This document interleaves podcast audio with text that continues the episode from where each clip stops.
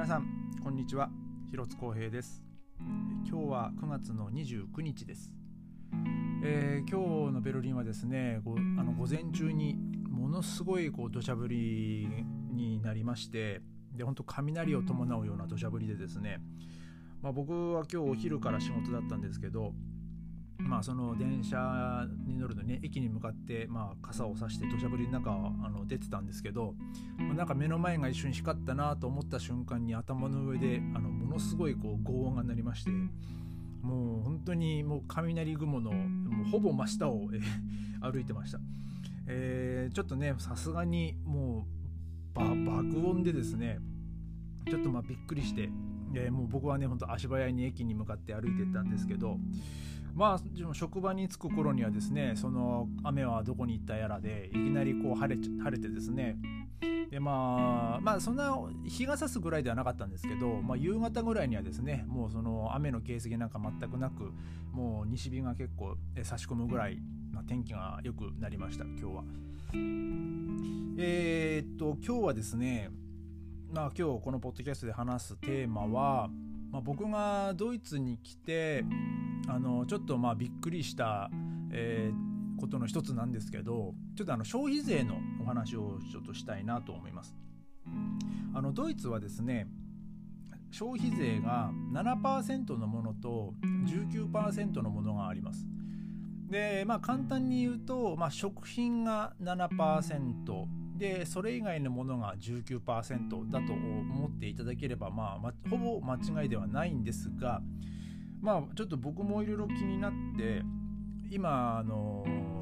インターネットのサイトを見ながら、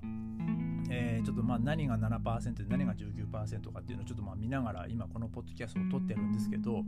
僕もちょっとこれ知らなかったことが、えーちょっとありましてですね。まあ普段僕買い物しててもなんかもうそこまでも消費税が何パーセントとかでも気にしないで買ってるんですけどあのレシート見るとですねあのその下の方に、えーその消費税7%のものの、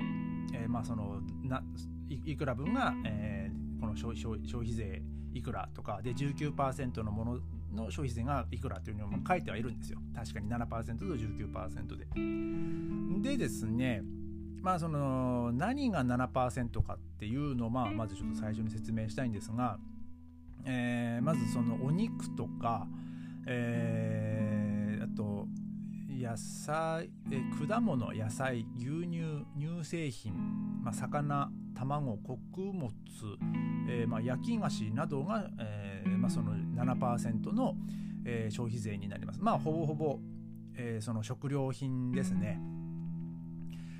で、えー、19%のものは、まあ、それ以外の、えーまあ、例えば、えーまあ、その家電とかあと、まあ、雑貨、まあ、あとまあ文房具とかあとまあ服ですね、えーがそういうのが、えー、19%ってなってますね。でまあ、えーレストランやカフェでのまあ食事する時もまあ19%なんですがただそのお持ち帰りする場合ですね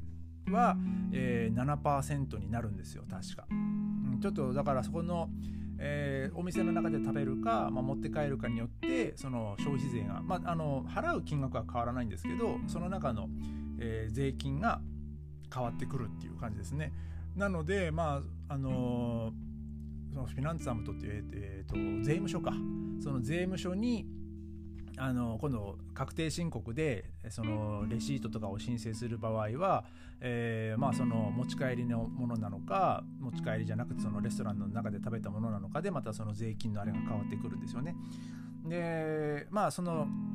レシートもその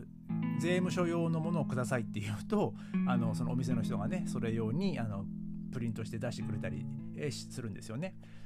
んで、えーちょっとこれ僕知らなかったんですけどあのーさつまいもに さつまいも食料品なんですが、えーなぜかさつまいもは消費税が19%ってなってますね。でなでもなぜそうなのかは不明ですって書いてますね。えーまあでも時にはそういうちょっとこうおかしなあの設定になってる場合もあると。えーただトトリュフに関してはえっ、ー、と7%になってますね。なんでなんですかね。え、ちょっとこれはわからないですけど。えー、でまあそのあとその19%食料品なんですが19%っていうのがあってですねあのまあまあ食料品のまあそのそのその前にあの飲料水ですね、まあ、水とかコーラジュース、えー、に関してはあの19%ってなってますね。うん、で、ちょっとさっきちょっと言いかけた、あのー、消費税食料品なんですが、えー、消費税が19%のものがありましてあの、まあ簡単に言いますとあの動物性のもの、まあ、例えばお肉、えー、牛乳卵、えー、とかは、えー、7%なんですが植物性のものに関しては19%みたいです。ちょっと僕これ僕も、ま、あの今まで買い物してたんだけど気づかなかったですね。あのゾウやミルクまあだから豆乳か。豆乳買ったりもするんですけどその時ちょっと全然気にしなかったんですけどあのそういう植物性由来の、えー、食料品に関してはあの19%みたいです。ね、これはちょっと、まあ、僕も、えー、知りませんでした。あの本当にこれ今見て気づきましたね。えー、で、えー、ちょっとこの今このページを見てるんですがうんまあ野菜は7%なんですが、えー、で、えー、まあ例えばリンゴは7%ですが加工されたリンゴのリンゴジュースは19%と まあまあまあそうですね、まあ、飲料の飲み物はまあ19%なんで。だからまあ、えー、まあ、リンゴ100%ジュースを、まあ、安い税金で飲みたいんだったら普通のリンゴを買ってきて、まあ、自分ですりおろして、えー、その果汁を飲めって話ですね。まあ極端な話すると。えー、まあ、今日はねそんな感じで、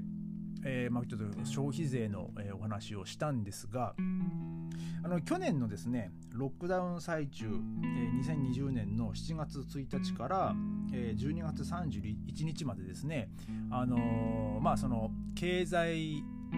経済をちょっとこう回すためにあの消費税がですね19%じゃなくて16%になったんですよ。でまあこれはチャンスだと思ってですねあのうちもあのちょっと冷蔵庫を買い替えたりちょっと必要なねあの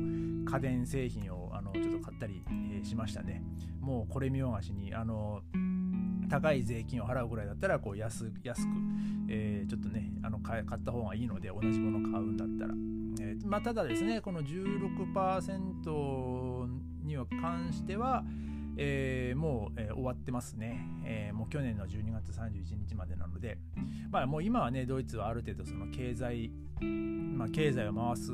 ことにも、まあ、ある程度成功してると思いますし、まあ、僕もそのレストランの仕事とかね、え結構忙しくなってきてるんで、まあ、まだ、まあ、本調子って言ったら変ですけど、まあ、そ他のお店もね、まあ、今は、えー前はねそのお店に入るのにもその当日のコロナテストが必要とか、えー、なんかそんなのあったんですけど、まあ、今は多くの人が、ねあのー、予防接種2回終わってるんで、まあ、そういうチェックも今はねもうだいぶなくなって、えー、まあ、ある程度ねその物流物流はちょっとまだ滞ってる部分もあるんですけども、まあ、ある程度その経済的な、えー、そのまあ、お金の、まあ、国内でのえー、その経済効果っていうのはね、まあ、徐々に徐々にこう戻ってきてるんじゃないかなと思います。えー、今日は、えー、ちょっとドイツに、えドイツの、えちょっと消費税の、えちょっとお話をさせていただきました、えそれではまた明日ありがとうございました。